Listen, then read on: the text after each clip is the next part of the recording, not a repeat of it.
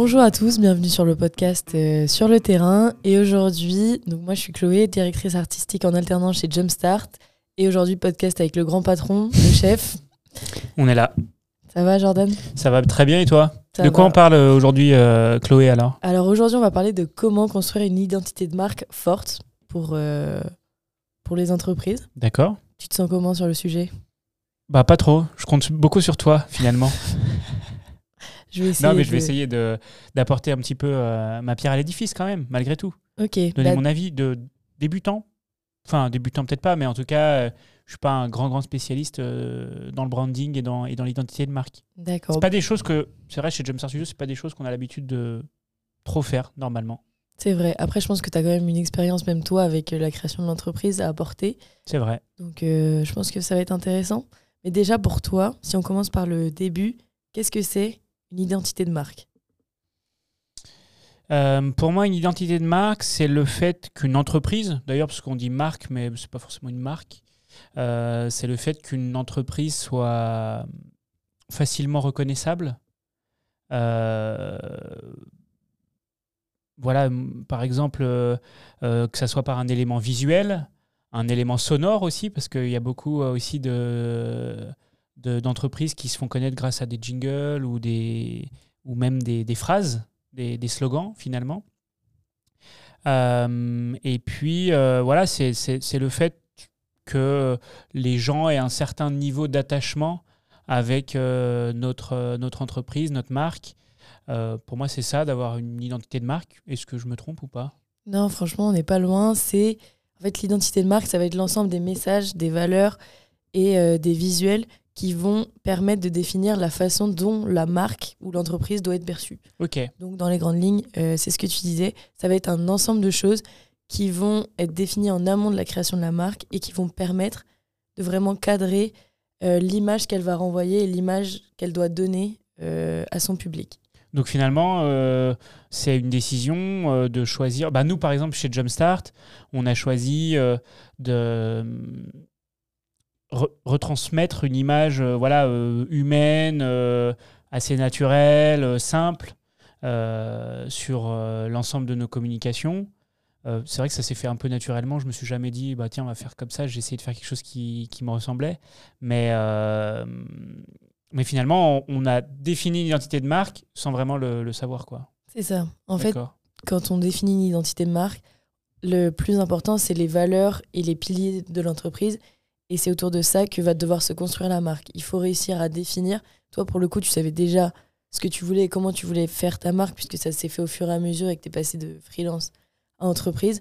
Mais c'est vraiment l'important, c'est de faire ressortir les valeurs que tu veux transmettre pour être sûr que tes messages passent de la bonne façon. Et on le verra après de comment on peut faire passer ces valeurs justement et les transmettre mais c'est important de savoir ce que tu veux en amont pour pas se- s'éparpiller en fait. Ok, et cette, euh, cette identité, elle passe par, euh, du coup, on en a parlé un peu de visuel, un peu d'audio, elle passe par quoi d'autre? Elle passe, euh, en fait, ça va être assez long de faire une identité de marque. On va commencer par faire une étude de marché classique. Il est important de d'identifier ses cibles, d'identifier euh, les, les prospects qu'on veut toucher, d'identifier aussi la concurrence, ce qui se fait déjà, ce qui se fait pas encore, la valeur ajoutée que l'entreprise va apporter. Ça, ça va être une première étape pour définir vraiment euh, la stratégie globale. Mhm. Ensuite, ça va passer par l'identité visuelle, comme on disait. Euh, on y reviendra après, mais c'est plus qu'un logo aussi, euh, une identité visuelle.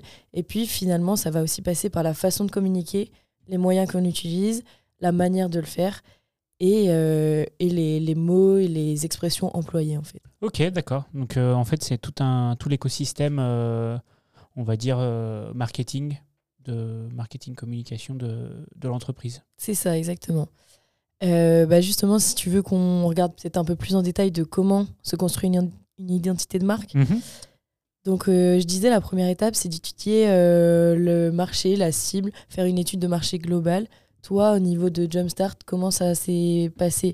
Tu as fait ça plus par rapport à ton activité de freelance avant ou tu as eu un nouveau regard dessus? Bah, c'est ça. C'est vrai que, manière générale, quand on crée une boîte, on regarde un petit peu tout ce qui se fait à, droite, à gauche. Euh, mais finalement, je me suis pas tant inspiré de, ce qui se fait euh, à côté. J'ai plutôt voulu faire quelque chose qui est proche de, mes valeurs. Et en fait, j'essaye euh, que la manière dont on communique voilà, retransmette les, valeurs qui, nous sont chères. mais c'est vrai que j'ai pas trop voilà, été inspiré par d'autres marques. Par contre, là où moi, ce qui, ce qui est le plus important pour l'identité de Jumpstart Studio, c'est vraiment que les gens euh, se sentent euh, proches de l'entreprise, proches de moi, mais proches aussi de l'équipe, donc de mettre en avant toutes les parties prenantes de l'équipe euh, et de vraiment créer ce, ce sentiment d'attachement. et pour ça, du coup, c'est vrai qu'on a une communication qui est assez où on met beaucoup en avant l'humain, on parle beaucoup, bah voilà, on fait des podcasts comme aujourd'hui, on, est filmé, euh, on fait des petits contenus un petit peu plus humoristiques, un petit peu plus drôles. On essaye vraiment dans notre communication de pas trop se prendre la tête, rester accessible. de rester accessible. Et pour moi, c'est comme ça qu'on arrive à créer euh, le sentiment euh, d'attachement. Il y a aussi d'autres manières, hein, parce que c'est pas pour autant, par exemple, une marque comme peut-être Nike ou même des marques de luxe euh, elles ont un sentiment d'attachement aussi pour leur marque, euh, mais pour autant, elles ne font pas ce que nous, on fait. Par contre, moi, en tant qu'agence de com, c'est vrai que c'est la manière que j'ai pensé la plus efficace et aussi la plus en adéquation avec nos valeurs pour euh, essayer de, voilà, de, que les, gens, les, prospects, les clients, les partenaires ou autres soient attachés à, à Jumpstart Studio. Ok. Et est-ce que tu penses que s'il y avait des choses que tu avais définies un petit peu en avant, euh, en amont, pardon, mhm. comme euh, la cible, les types de clients que tu voulais, etc.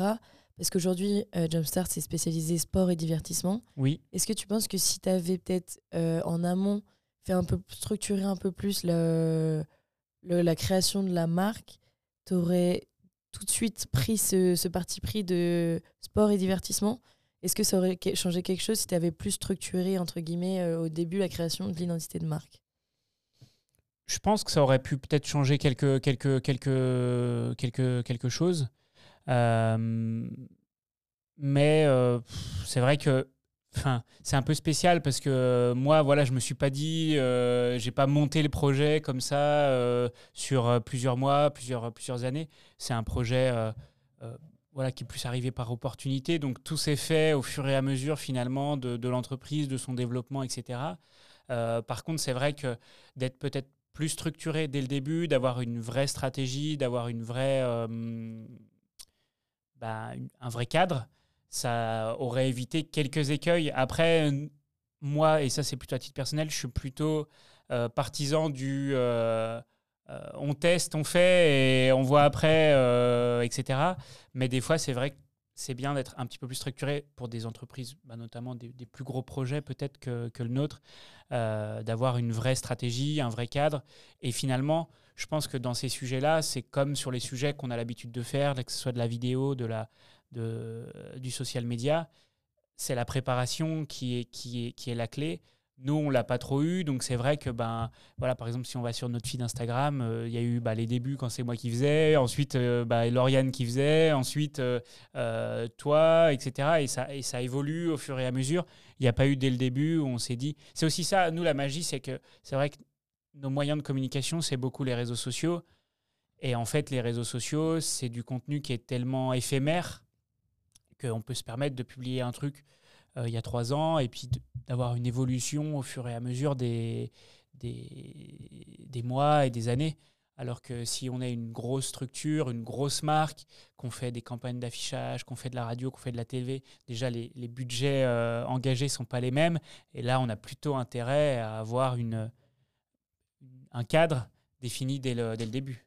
Ouais. T'en penses quoi, toi? Bah, Je suis d'accord avec ça. C'est aussi euh, ce truc justement de l'identité l'identité de marque où c'est important et encore plus justement pour les grosses structures et, et les gros projets, c'est que ça va permettre de cadrer le tout et de pas faire euh, de sortie de route parce que euh, comme toi, souvent on a beaucoup d'idées, surtout en début de marque, ça va dans tous les sens, etc. Et définir son concept de marque, son identité de marque, ce qu'on veut communiquer et comment, ça va permettre justement de pas trop s'éparpiller et de bien cibler les personnes qu'on veut et qu'on a définies aussi. Donc, pour moi, je suis d'accord avec toi, mais c'est vrai que c'est important aussi, et c'est là où ça va être utile, c'est de vraiment cadrer les projets et de peut-être perdre un peu moins de temps sur euh, des sorties de route, etc. Mais c'est surtout sur des grosses entreprises où ça va être euh, totalement euh, l'un ou l'autre. Et il faut Mhm. vraiment que ce soit très, très cadré pour moi. De toute façon, ton identité de marque, pour moi, elle doit être liée à ton business plan. Quand tu montes un projet, quand tu montes une, une marque, as, voilà, bah, comme tu disais, tes cibles, ton positionnement prix, etc. Et ton identité de marque, elle, doit être euh, en adéquation avec ce que tu détermines euh, dans, ce, business plan. Tu vas pas, par exemple, euh, euh, je te dis une connerie, mais tu as un positionnement prix euh, assez bas pour, euh, euh, gagner des, des parts de marché euh, rapidement. Euh, tu vas pas communiquer comme une entreprise du luxe, par exemple. Euh, et au contraire, tu as un positionnement de prix assez haut, assez premium.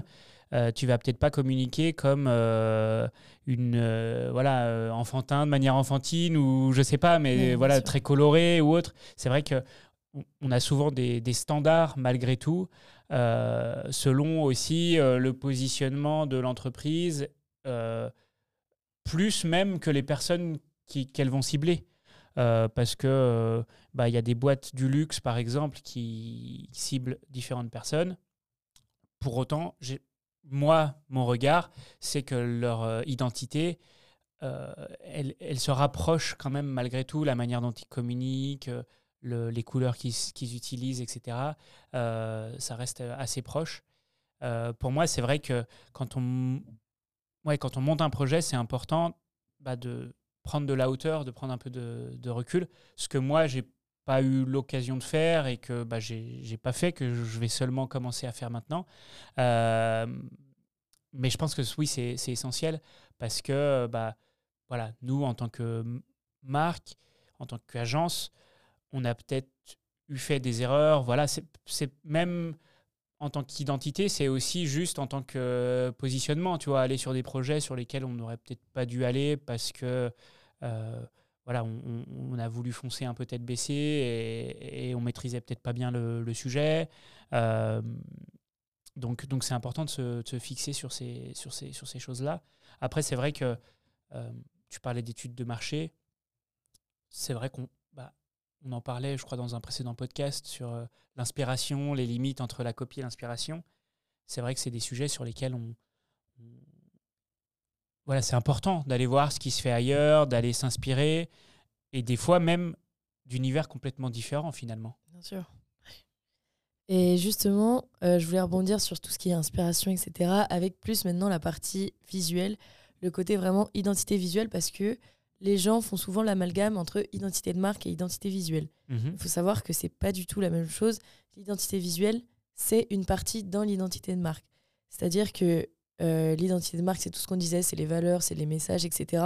Et l'identité visuelle, elle, ça va être vraiment le côté du coup graphisme et visuel de comment les gens vont euh, visuellement reconnaître la marque. Pour toi, quels éléments il peut avoir? Parce que je sais que bah, on a commencé à en parler un peu bah, depuis que je suis arrivée, etc. Mais pour toi, qu'est-ce que c'est une, identité visuelle euh, concrètement? Bah, pour moi, c'est déjà un logo malgré tout. Euh, c'est un logo, c'est des couleurs, c'est euh, un style graphique aussi. euh, voilà, je sais pas, des, des lignes, des formes utilisées, des icônes, peut-être une iconographie également. C'est aussi un positionnement du logo sur nos matériaux marketing. Il y a certaines boîtes qui, c'est en haut à gauche, en haut à droite, au milieu, peut-être même, je sais pas. Euh, Qu'est-ce que ça peut être d'autre? Un style de photo aussi qu'on utilise? Euh, moi, je prends l'exemple, j'ai été employé euh, dans, un laboratoire pharmaceutique avant de travailler chez pour Jumpstart Studio, avant de créer Jumpstart Studio. Et on avait dans le, dans le branding guide, c'était genre 70 pages, c'était assez, assez mastoc, quoi. Et ouais, il y avait vraiment le style de photo, comme ça, on, on donnait ça aux photographes qui travaillaient pour nous et ils savaient déjà sur quel, sur quelle euh, trame se, se baser. Qu'est-ce que ça peut être d'autre Euh, J'essaye de réfléchir en parallèle. Euh, Non, je ne sais pas. Qu'est-ce qu'il y a d'autre? C'est toi qui vas me dire hein, plutôt. Bah, de toute façon, c'est à peu près ça. C'est que l'identité visuelle, ça va être un ensemble, encore une fois, de plein d'éléments qui vont créer vraiment la personnalité physique de la marque. Donc ça passe par le logo, évidemment. Même si beaucoup de gens euh, s'arrêtent souvent au logo, disent Ah bah tiens, je crée ma marque, fais-moi juste un logo. Et le problème, c'est que souvent, ça va plus loin que ça. Parce qu'aujourd'hui, combien de marques on peut reconnaître rien qu'en voyant des couleurs, rien qu'en voyant une typographie, rien qu'en voyant. Euh, enfin, peu importe même la façon, la composition, que ce soit sur leurs affiches et tout. Souvent, beaucoup n'ont plus besoin de mettre le logo. Et c'est parce qu'ils ont réussi à construire une identité visuelle forte. Après, ça vient avec le temps et la notoriété, évidemment. Mais du coup, pour moi, c'est important de, dès le départ, construire quelque chose de, de solide et de complet pour après justement pouvoir décliner ça et pas encore une fois faire des, sorties de route et, euh, et, passer à côté. Donc voilà, on a le logo, les couleurs, euh, les typographies aussi, c'est très ah important d'utiliser des typographies, pas trop, mais il faut savoir aussi euh, les typographies, ça va être un élément super important pour justement la façon de communiquer. On utilise, enfin, une typographie peut vraiment tout dire. C'est-à-dire qu'on n'utilisera pas du tout même typographie justement pour le luxe que pour une marque de, de, jouets. Et vraiment, on peut faire passer tellement de messages avec juste une, un type d'écriture. C'est super important. Après, on va voir l'iconographie. Donc, ça va passer par la déclinaison du logo pour euh, tout ce qui va être euh, petit support, etc., site web. Ça va être aussi créer des, enfin créer tout, tout le vraiment toute la vie de l'identité. Euh, c'est là aussi où le travail de, graphiste et de directeur artistique peut aller plus loin.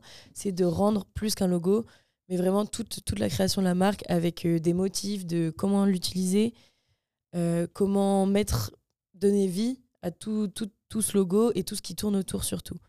Combien de, de couleurs tu, tu, préconises par exemple? Parce que moi je sais que par exemple, je prends l'exemple du Labo Pharma, il y avait couleurs primaires, couleurs secondaires, il y avait au moins 7-8 couleurs qu'on pouvait utiliser euh, dans différents cas, dans différents, selon les matériaux marketing que l'on produisait. Euh, nous, chez Jumpstart, c'est un peu plus simple. Je crois qu'il n'y a que deux couleurs aujourd'hui. Euh, qu'est-ce, que, que tu préconises, toi, avec ton, ton regard neuf sur le, sur le sujet? Alors, je ne sais pas s'il y a vraiment un nombre de couleurs à, à définir ou à respecter, puisque autant il y en a qui sont monochromes que noir et blanc, D'autres ont une couleur et ça fonctionne très bien. Par exemple, Jumpstart, ça fonctionne. Mais il y a aussi des marques qui ont beaucoup de couleurs. Si on prend par exemple le premier qui me vient en tête, c'est Oxybul, c'est une marque de jouets justement, qui a, ou même Google, qui a plein de couleurs. Et euh, ça fonctionne bien. Le, tout, c'est de savoir comment l'utiliser, de savoir doser et de bien définir aussi la palette en amont. Parce que même si on a beaucoup de couleurs, euh, c'est pas pour autant qu'on peut en rajouter à chaque, euh, visuel, etc.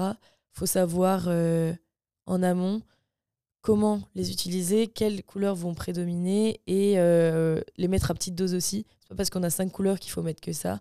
Il faut vraiment savoir doser. Et pour moi, je pense qu'il n'y a pas de bon nombre ou mauvais nombre de couleurs.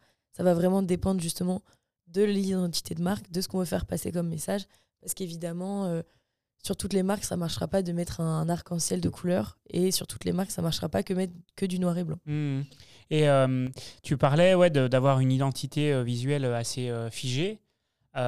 pour autant, moi, de mon regard, j'ai l'impression que maintenant, il y a de plus en plus de collabs qui se font entre différentes marques ou avec des influenceurs ou voilà, différentes activations, on va dire, où des marques, même de luxe, jouent un peu avec leur identité visuelle.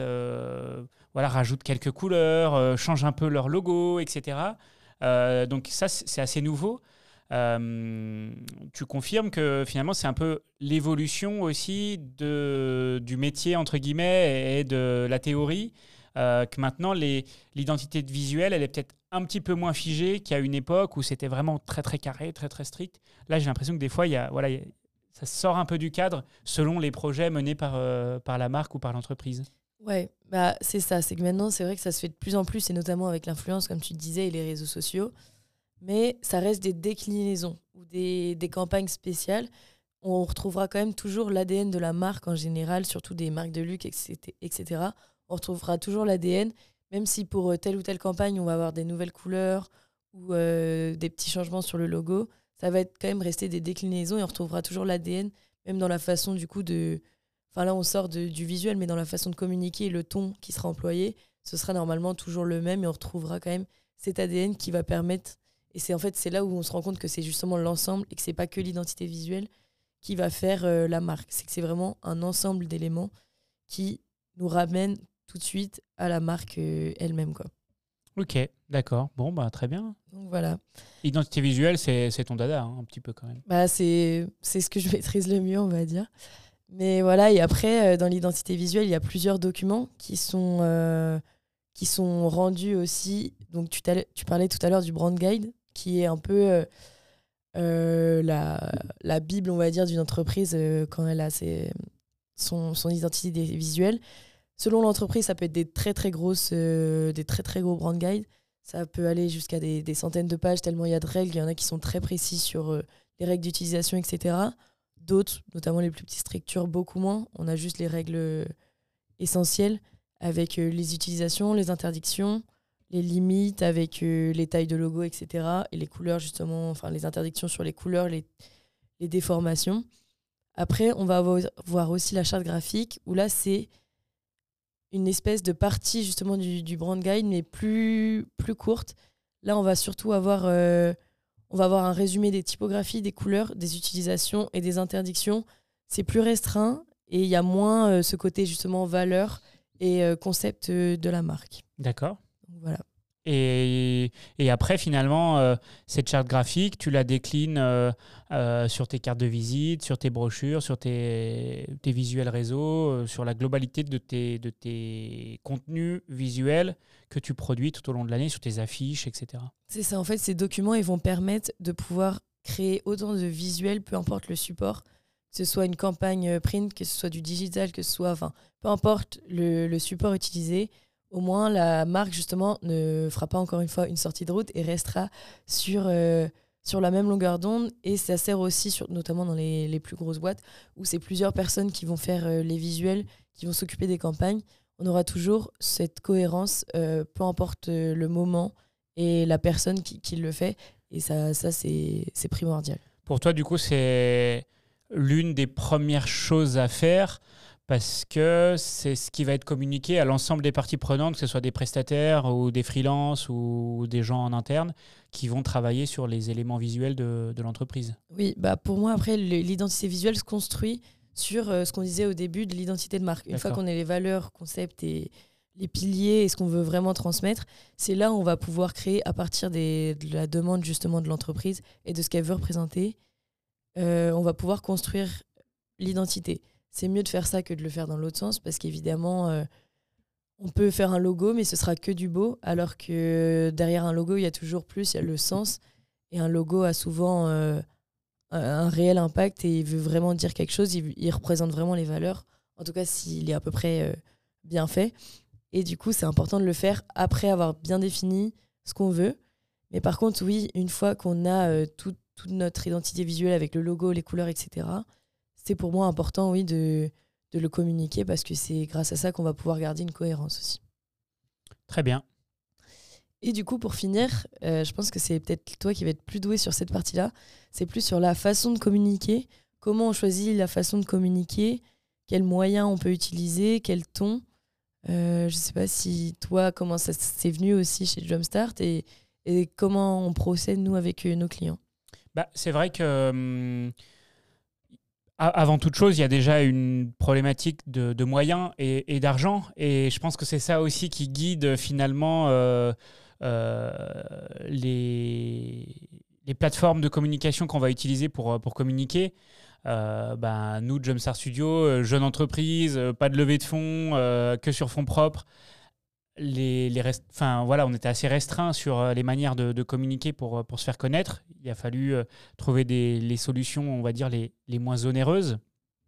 Donc c'était les réseaux sociaux, moi, voilà, communiquer moi à titre personnel, etc. après, il y a, y a, plein de possibilités qui, qui existent. mais comme tu dis, pour moi, c'est beaucoup une question de l'image que l'on a envie de hum, aux gens qui vont être euh, en face de nos publications, en face de nos publicités, en face de, tout notre matériel marketing.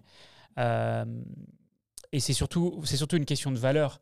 Euh, c'est-à-dire, voilà, une entreprise qui, vient, qui va venir nous voir et qui va nous dire, bah voilà, nous, on veut nos valeurs, c'est le sérieux, c'est la qualité, c'est c'est voilà le respect des délais, par exemple. Bah, on va pas lui proposer, par, pour, pour, parler de ce qu'on maîtrise, c'est les réseaux sociaux. On va pas lui dire, ah bah ouais, bah sur tes réseaux, il faut que tu utilises le tu, il faut que tu utilises un langage parlé, faut que tu parles comme un jeune. Non, on va plutôt lui préconiser, bah voilà, une ligne éditoriale assez euh, sérieuse, euh, en adéquation avec ça, utiliser le vous, etc. Euh, même dans les éléments de langage précis que l'on va, que l'on va communiquer.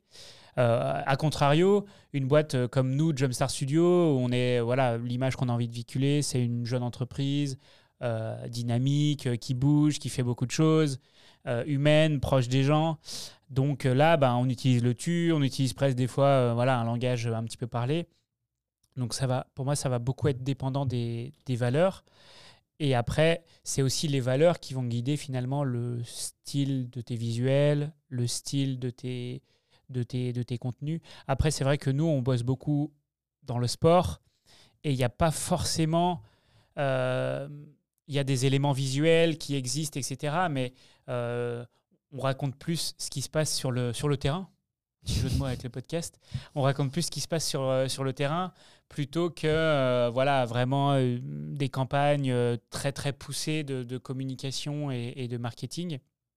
Donc on n'a pas trop cette problématique-là. mais c'est vrai que ça passe beaucoup par, pour moi, la ligne édito, comment, quel texte on dit, qu'est-ce qu'on transmet par les éléments de langage que l'on utilise ça passe aussi beaucoup par euh, les, les moyens que l'on utilise. On en parlait du print, de la radio, de la télé. Euh, qu'est-ce qu'il peut y avoir d'autre? De la brochure, l'influence, euh, les réseaux sociaux, la vidéo. Enfin voilà, il y, a plein de manières de communiquer. Donc il faut choisir où on met les priorités. Je pense pas que c'est intelligent pour une marque ou pour une entreprise de tout mettre, de mettre tous ses œufs dans le même panier. Donc, il faut réussir à avoir un, panel euh, dans tout ce qui s'offre à nous. Euh, et puis après, il y a aussi euh, forcément, bah, on en parlait, bah, tous les éléments finalement visuels qui vont venir être, être impactants. Mais c'est avant tout pour moi une question vraiment de, ouais, des, des valeurs qu'on a envie de, de véhiculer. T'en penses quoi, toi? Bah Je suis totalement d'accord et c'est vrai que c'est ce qu'on dit depuis le début au final, c'est que tout découle euh, de, des valeurs et des, de l'image qu'on a envie de faire passer. À partir du moment où on arrive à définir ces valeurs et les piliers de l'entreprise, de là, tout va découler, que ce soit la façon de communiquer ou l'identité visuelle. On voit qu'en fait, c'est un chemin et je pense que pour moi, la clé, justement, ça va être de vraiment, au début, savoir ce qu'on veut, ce qu'on veut faire transmettre, ce qu'on veut être et comment on veut le faire. Et tout ça, après, ça va venir un peu petit à petit au fur et à mesure, mais ça va en découler plutôt euh, clairement et simplement si euh, au début ça a été bien défini. Ça va aussi dépendre un peu des cibles, malgré tout. Évidemment. Euh, c'est-à-dire que ben, euh, si euh, on parlait des jouets, on va plutôt s'adresser aux jeunes parents, aux jeunes mamans, etc. Ben, on va pas parler de la même manière que si on est une entreprise, un fournisseur industriel dans le, dans le B2B et qu'on s'adresse aux ingénieurs dans, les, dans les entreprises. La manière dont on parle ne va pas être la même, mais aussi les endroits où on communique vont pas du tout être les mêmes. Euh, typiquement, euh, si euh, on est une marque en B2C, bah là, finalement, le, panel, on, a toutes les possibilités qui s'offrent à nous, on a tous les moyens de communication qui s'offrent à nous. C'est vrai que dès qu'on s'adresse en B2B, bah, c'est un petit peu plus restreint déjà. nous, Jumpstart Studio, par exemple, on, ne s'adresse qu'en B2B. On n'a pas vocation à, à s'adresser au grand public. Et du coup, bah, forcément, le, le panel de communication, euh, il, est, il, est, il est complètement restreint. On va pas aller faire une campagne télé, aller peut-être sur BFM Business et encore, je voilà, même pas, je sais même pas si ça serait pertinent.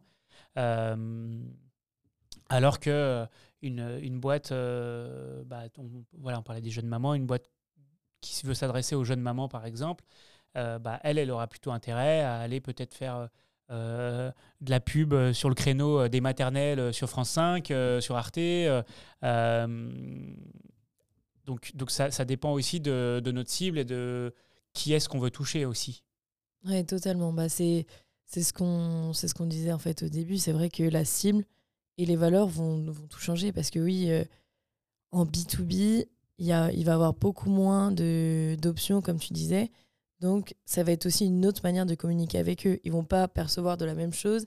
Ils vont pas être sur les mêmes, euh, sur les mêmes temps aussi euh, sur les réseaux ou n'importe quel réseau on va utiliser.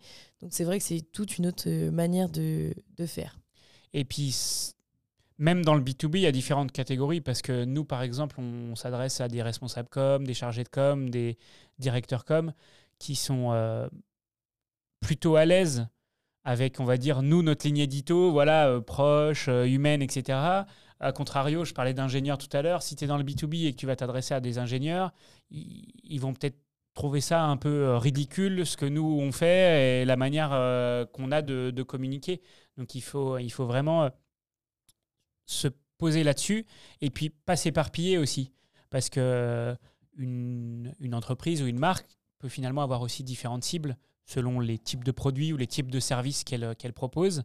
Mais pour moi, c'est important de bien ben, cadrer et de bah, toucher une cible, quitte à ce qu'on en touche un peu moins d'autres, même si on a des produits ou des services qui pourraient leur convenir. Euh, parce que euh, on risque de perdre les gens en fait si on si on s'éparpille un, un, petit peu dans notre manière de communiquer, dans dans euh, notre nos réseaux, etc. il faut il faut éviter de s'éparpiller et c'est ce qu'on a eu tendance à faire peut-être au tout début à la création de l'entreprise. On s'est peut-être un petit peu éparpillé parce qu'on n'avait pas ce cadre-là, parce qu'on n'avait pas la maturité et le, la hauteur d'esprit de se dire bah voilà on veut cibler telle personne, etc., etc. Et si c'était à refaire, tu me posais la question tout à l'heure, c'est vrai que maintenant cette discussion m'a un peu inspiré.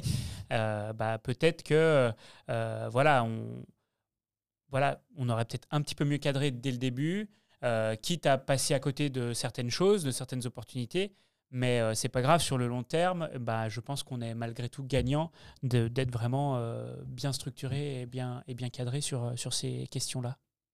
Ok, bah, je suis d'accord avec toi sur toute la ligne. Je pense, euh, je pense qu'on a fait le tour. Tu dis ça parce que je suis ton patron ou oui, parce que juste pour ça. Ah non, rien à voir euh, avec le salaire. Et euh, non, est-ce que pour terminer, tu voudrais qu'on parle un peu d'exemples, peut-être rapidement. Toi, est-ce que quelle marque, quelle, quelle entreprise te vient à l'esprit tout de suite quand on dit une bonne identité de marque très reconnaissable? Quelle, quelle marque tu pourrais juste voir une affiche sans avoir de logo ni rien, tu pourrais reconnaître? Moi, c'est vrai que euh, je suis plutôt un gars, euh, tu sais, les, les, les, jingles, euh, les slogans, les trucs comme ça. Donc, des trucs genre la matmute. Mm. Tu vois, ça, c'est sûr, la matmute. Et elle assure. Bah, ça, je pense que c'est un truc, c'est resté parce qu'ils ont matraqué ça pendant des mois et des mois. télé, radio, on l'entendait partout. Et moi, franchement, ça m'est resté. Il y a des trucs genre la laitière aussi, tu sais, avec. c'est vrai que moi, je suis, vous peut-être un, peu, un petit peu moins parce que vous êtes un petit peu plus jeune, mais moi, j'ai été élevé à la télé, donc au pub télé, et j'ai été beaucoup marqué par, euh, par ces, par ces éléments-là. Euh, là où vous, peut-être, vous allez avoir des différentes euh, inspirations. Moi, c'est vrai, c'est beaucoup les, les, slogans ou les, ou les pubs télé qui, qui m'ont marqué. Donc, tu vois, je te dis, ouais, j'ai cité la Matmut, la laitière. là, il y a Amazon qui fait de plus en plus de campagnes aussi télé, euh, un peu voilà euh, touchantes, sur de l'émotion, très storytelling, euh, très, très jolie. Et, du coup, ils essayent de, je pense, revaloriser leur, leur image par cette, cette communication. et après, qu'est-ce qu'il y a d'autre Ouais, c'est ouais, je j'ai pas trop d'autres exemples là en tête.